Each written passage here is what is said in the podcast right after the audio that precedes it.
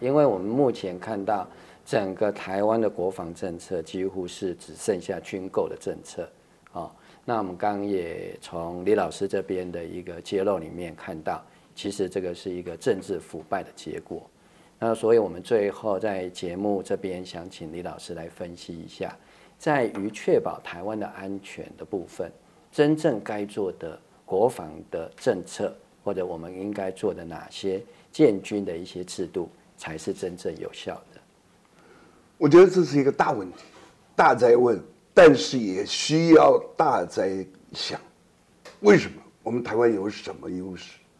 台湾是一个海岛，台湾有最好的科技、电子、电子这些晶片，那如何运用到网络来发展？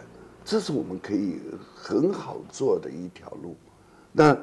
你这些电子科技不可能只是单纯的是说民间，是如何把它运用？你的把这方面人才培养多了，资源这些业界都出来了一个循环的第一个。那第二个我必须讲的是，台湾的国防要彻底的改，因为从以前的陆军陆军思想，你看看陆海空三军。海军你没有办法自己造船，哎，你可以造你的近海的这些，你到底思维在哪里？然后那些潜艇是多少年前老的，大的船你如何出去？你你的海跟大陆已经完全不能够对比的状况下，你何必再花钱去做这个？何必再去搞什么潜舰？那非但我们至少发展出一个。基础了，为什么飞弹方面不好发展？陆军这么多，有什么用？你把国防预算每年变成三分之一，把现有的逐渐消化。我常常讲，在台湾这样一个地方，我如果北中南东，在中部再加一个训练基地，是两倍于这些的人力。北中南东。四个中部一个五个，然后预备队三个，一个一个后勤的两个这个支援的，八支不到一万人的这个突击队，北中南东有状况立刻最快的时间去协助解决。那你真正打仗靠什么？靠电脑电子。那真正打仗，你你来我的飞弹，我的短程的、中程的，那需要搞那么多军队吗？那你的国防预算，这只是说明了一件事情：我们到现在为止，从来没有所谓的国防思想、自主的国防思想、自己自主的战略作战想法、自主的军队训练。那么你所有的一切听美国的，美国。所以，我其实这条路走来到后头，我发现一件事情：所有到美国受过训，所有到美国去的人都有问题。尤其他回来那那几个什么艾森豪什么，为什么？我我讲一个人，可能各位知道叫倪在庆，住我家邻居，他是第一个文人，因为写文章，因为画画被美国邀去的。他在死前来我家，他跟我讲。他说：“他们给他开的条件全部美国随便他去干什么，然后到最后的时候东西拿出来，你要不要加入美国籍？你要不要为我们工作？我给你 offer 什么条件这些？那所以你看看我我自己本身很清楚，我上上节目有哪些人不找我，哪些人看我的眼光是什么，我大概心里都有数。我们被美国控制、渗透、腐败的太深。”因为我们没有自己的一套系统，而这样的一套系统往上讲，当然两个党这些政客在在操控，可是那是悲哀的。不管任何人，我们今天在台湾住了那么久，我从来讲全世界走到哪里没有比台湾更好的，可是我们今天眼睁睁看着台湾，尤其蔡英文这这八年，所以这个总统制一定要改。几个总统，从李登辉的后任期到到陈水扁的第二任期，到马英九的第二任期，到蔡英文的第二任期，所有的问题都出在这里。你为什么不去改做做两票制，去选，选出来以后，他只有一个任期，五年也好，六年也好，法国是五年，啊，五年也好，六年也好，你所有的东西你要把你的证件讲清楚，啊，而总统不能有那么大的权利。国防，你如果不透明，你怎么去凝聚共识？国防，如果你没有思想，你怎么去？那如何用自己的长处去建立自己？当然，讲这一句话是非常不容易的。可是，所有的事情要做，都在一个有没有决心。但是，天打雷劈也不能把地雷拿来去开这个玩笑，来做这些事情，因为美国要把台湾乌克兰化，怎么可能呢？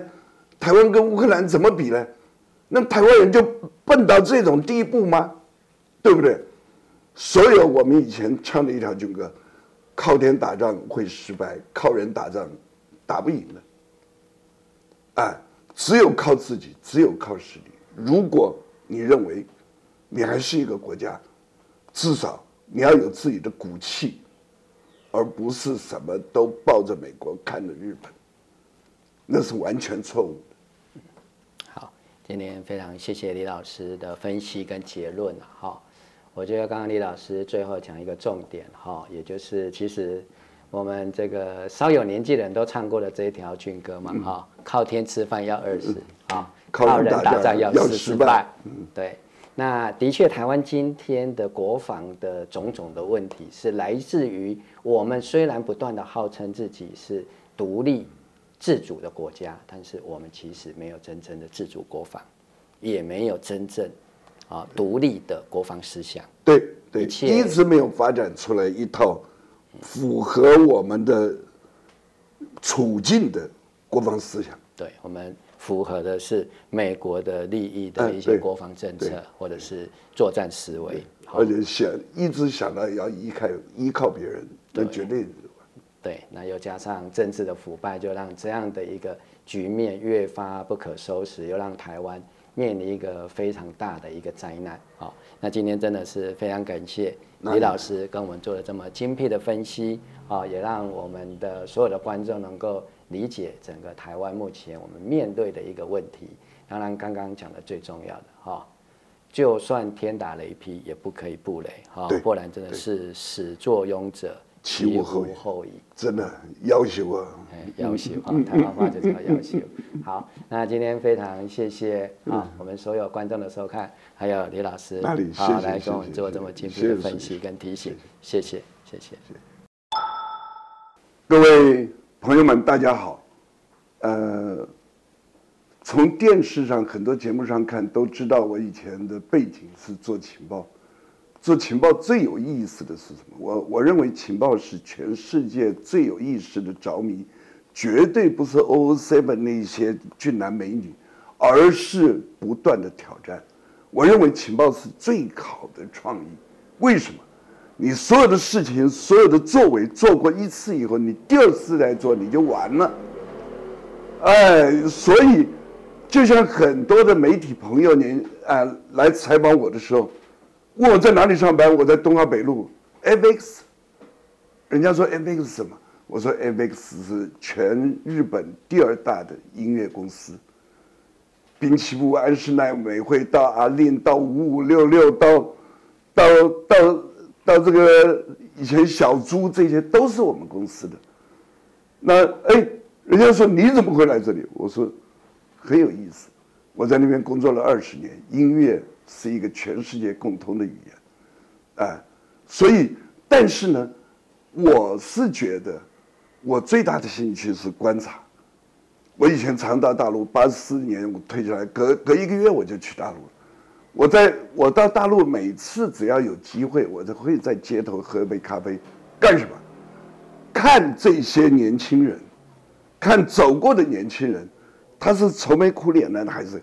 可是越越近这几年，当然这几年疫情没有去，疫情解严以后，我一定要去再看一看，他们走路的样子，展现的自信，以及是笑容，是愁眉苦脸，都可以看得出来。而我最大的感触是，今年的一月六号，我是正在学校毕业，外文系第一期。那我现在是复兴岗文教基金会的董事长。那我回学校去颁发那些现在在校军校生的奖学金。结果看完以后感触很深，我忍不住写了一写了一个校庆的七个场景，其中有一个场景就是我在那边颁奖，我看着每一个这个年轻的这个呃军校生上来走路的样子，到我前面跟我哎不是握手，可是我看他们，结果我居然发现五分之三的人愁眉苦脸。我看不到五分之一的人是有着信心的走上来，谢谢，哎，敬个礼，回头就走。所以，我我觉得我们的年轻人，当然现在科技发达，大家每个人都，可是不要忘了人间所有的事情在一个情，这个情不管人情、友情、感情，对于土地的爱，对于你父母的亲情。如果因为科技的发达没有了情，这世界就没有意思了。想想看，手机太容易了，你要什么都有，可是你没有经过那个过程。我喜欢种花，我喜欢种树，看着它长，陪着它成长。所以我要告诉各位年轻的朋友，你有陪过你的小狗长大吗？你有好好的想过你父母怎么养你的吗？当然，你在网络可以找到所有的，可是不要忘了，人的基本条件还是在这个花花世界里面走出来，不要被这些政治语言，政治是没有用的。我宁愿你去音乐，可是音乐也要有个底线。哎，我们去现在看很多的年轻人，一看就知道有没有家教，他。知不知道规矩分寸？学问读的再多都没有用。六年前，我跟许杰辉带一个青少年节目叫《笑脸而来》，我们做了十六集，一百多个人测试挑选里面，最后挑了十五个人，十五个人里面有八个是自学的。书本上的东西，学问的东西，永远有底线。它只是告诉你如何开阔你的眼界，但是所有的东西学到的是你自己的，而自己的东西不要局限在小小的空间里面。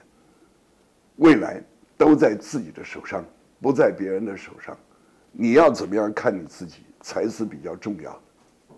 谢谢。通过今天节目李老师的分析，我想我们的观众朋友非常清楚，《渥太华条约》全世界禁止再使用地雷，已经有一百六十个国家的签署，声称要与国际接轨的台湾，却在此时接受美国的军售，要来采购火山布雷系统。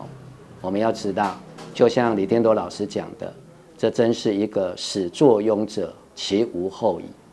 应该，即使是天打雷劈，我们也不能让这样子的一个地雷系统布在我们宣称最爱的台湾的这块土地上。更何况，这一个布雷系统展现的就是要把整个台湾变成比乌克兰更惨烈的一个人间炼狱。一旦让这样的一个地雷布置下去，台湾不只会成为人间的炼狱，而且会有一代又一代的年轻人。你们不只是延长兵役的役期为一年而已，甚至更年轻的人或者年纪更大的人，也必须在这样子一个以美国利益为基准的一个国防思维底下，沦为没有自主的一个地区啊，让我们的呃人民遭受到这样的一个战火的一个蹂躏。所以，希望在李天铎老师深度的分析之后。大家好好的去深思，什么才是真正台湾独立自主的国防政策？什么才是真正的国防思维？不能再重复用一些文青式的口号，什么备战啊才能止战啊，能战啊才能胜战等等的这样的一个口号性的思维，其实对于台湾是没有帮助，而且会把台湾引入一个非常灾难的结局。